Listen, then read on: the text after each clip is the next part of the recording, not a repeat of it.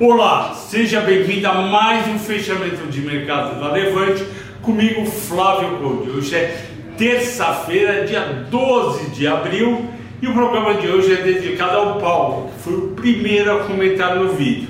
Vamos ao Ibovespa, que operou a maior parte do dia em alta, porém, a partir das 14 horas, com a notícia que um homem armado tinha tirado em pessoas dentro do metrô de Nova York, fez com que os índices lá fora aqui caíssem.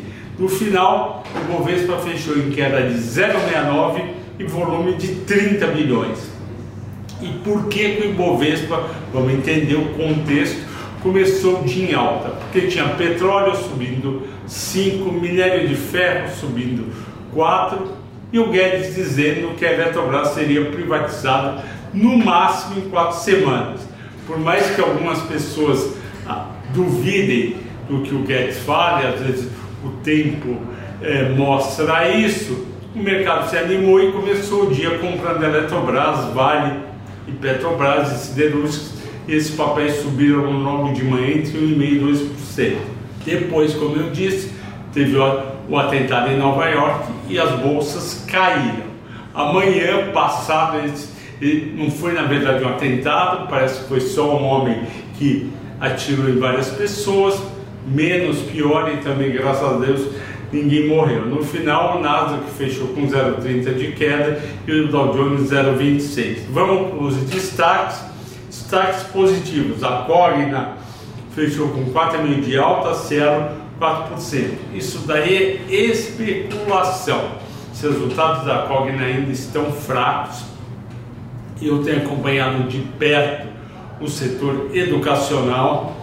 É, eu conheço pessoas que trabalham em empresas do setor, eu dou aula em faculdade à noite e ainda você tem essas faculdades, muitas delas ociosas, porque montaram uma estrutura gigante por conta do FIES dos anos do governo do Lula e da Dilma. Vocês lembram que o FIES chegou a mandar 2 bilhões de reais em um ano para as universidades. Hoje esse valor caiu aí para a faixa abaixo de 500 milhões de reais por ano e, portanto, deu uma desinflada. Essas empresas, uma parte delas estava com uma estrutura grande para receber todo mundo. Aí veio a pandemia, a pandemia tirou os alunos dos campi e aí o que, que aconteceu?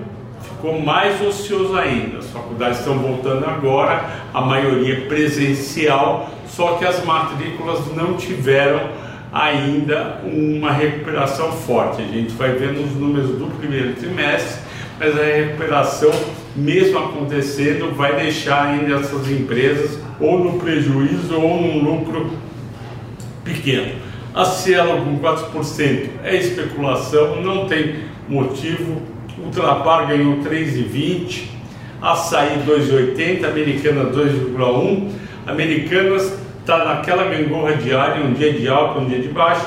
Açaí, Ultrapar variar 3%, não é por nenhum destaque importante. Vamos aos destaques de baixa.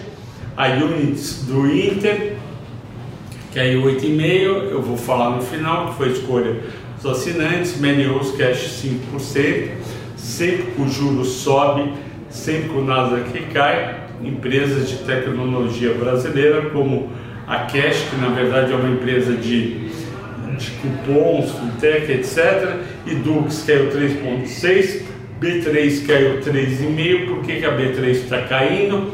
Porque o volume está caindo. Se o volume de bolsa cai, a receita da B3 é menor. E a Marfrig caiu 4,7, ela tinha subido uns dias e dólar embaixo é prejudicial para as empresas de carne. As empresas de carne tiveram um ótimo desempenho no quarto trimestre, a JBS, a Marfrig, a Minerva principalmente, as três, BRF, a antiga Brasil Foods, menos, porém dólar médio do quarto trimestre foi 5,50. O dólar médio do primeiro trimestre está em torno de 5, é 10% abaixo da média do quarto trimestre. Então esses resultados vão diminuir na margem. Essas empresas ainda estão tão baratas. A gente analisou, a gente gosta muito de Minerva e de JBS, são as nossas duas preferidas. O destaque dos assinantes da Levante foi o Banco Inter, o BID 11. O Inter vem divulgando antes do resultado financeiro o resultado operacional. O que é resultado operacional de bancos? Cresceu o número de clientes, cresceu o número de operações e cresceu o número de clientes para 18 milhões e 600 mil, a estimativa era 17 milhões e 900 mil. Portanto, houve um crescimento de 2 milhões e 300. É um crescimento bom, 10%, mas não é mais aquela Brastemp de ficar crescendo a cada trimestre 3, 4 milhões de clientes, porque banco digital foi uma grande novidade e hoje a concorrência é muito maior. Além disso, o índice de inadimplência do banco subiu para 3,3%, ou seja, de tudo que é emprestado, 3,3% não volta.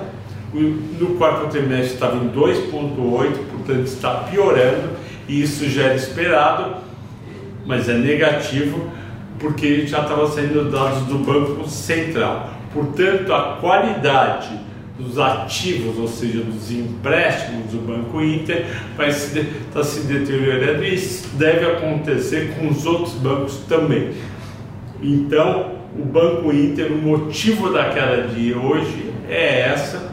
O Banco Inter já teve uma queda gigante, eu já falei isso para vocês caiu no meio do ano passado, estava seis vezes preço valor patrimonial, que é o principal índice de avaliação de bancos, agora está em 2,6 vezes, o Itaú está em 2,2 vezes, portanto o Banco Inter já ajustou boa parte, ainda está um pouquinho caro, a gente não recomenda Banco Inter, ok pessoal? Agradeço a todos pela participação, por terem assistido. Se vocês querem que eu comente, escreve aqui embaixo nos comentários. Obrigado, boa noite.